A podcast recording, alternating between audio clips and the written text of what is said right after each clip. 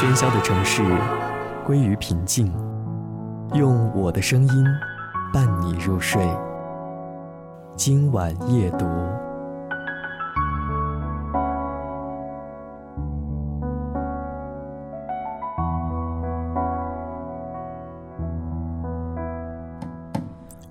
欢迎收听今晚夜读，我是齐飞。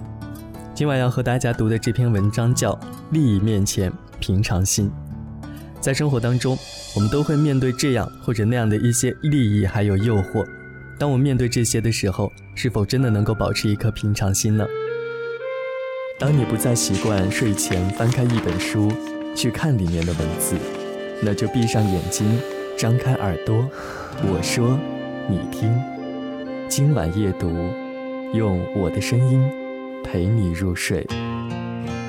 欢迎关注番茄园微信公众平台 t o m a t o 三零零零。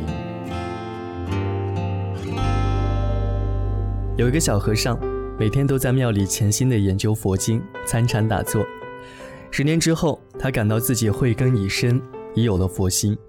有一天，方丈突然召集全寺上下，宣布要挑选有慧根的小和尚来接任方丈一职。从此，小和尚更加用心。但是过了一段时间，他突然感到自己不进反退，原来仅有的一点点的佛心反而变得若有若无了。他很纳闷儿，于是就去问方丈。方丈并没有直接给他解释，却告诉他说下午要去集市买甜瓜，要他跟着一起去。下午的时候，他们来到一个卖甜瓜的摊位前，挑中了一个瓜，摊主拿起来用手随便掂了一下，说一斤六两。小和尚感到很惊奇，就用旁边的一个秤称了一下，结果丝毫不差。这时候摊主说：“我卖了四十年的瓜，绝对不会错的。”小和尚更为惊异。旁边的方丈大师却突然说话，他说：“我们只要一个甜瓜，如果你能够猜中有多重的话，这锭银子就归你了。”说着就拿出了一大锭的银子。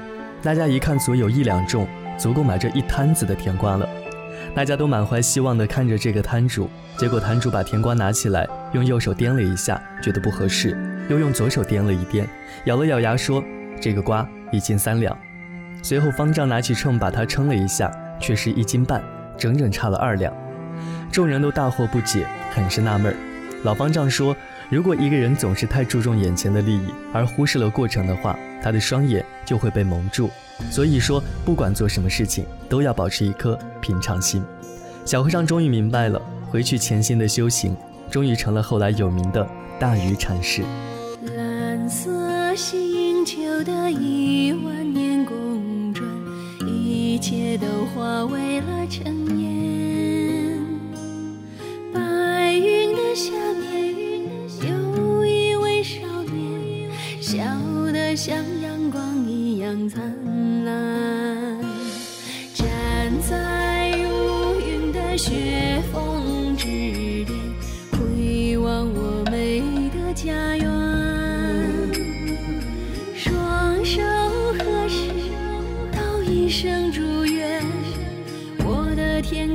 永远平安。让南海的风送来温暖，东海的浪为我催眠。那北方的森林和西边的格桑花，迎着同一片蓝天。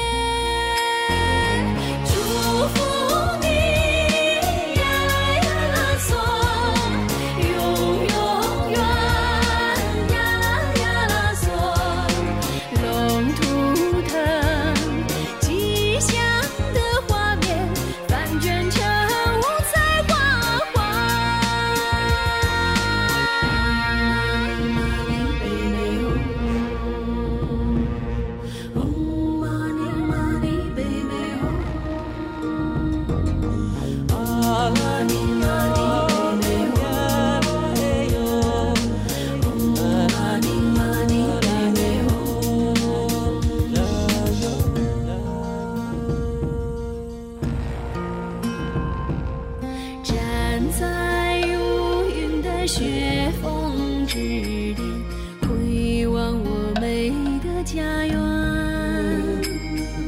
双手合十道一声祝愿我的天空永远平安。让南海的风送来温暖东海的浪为我催眠。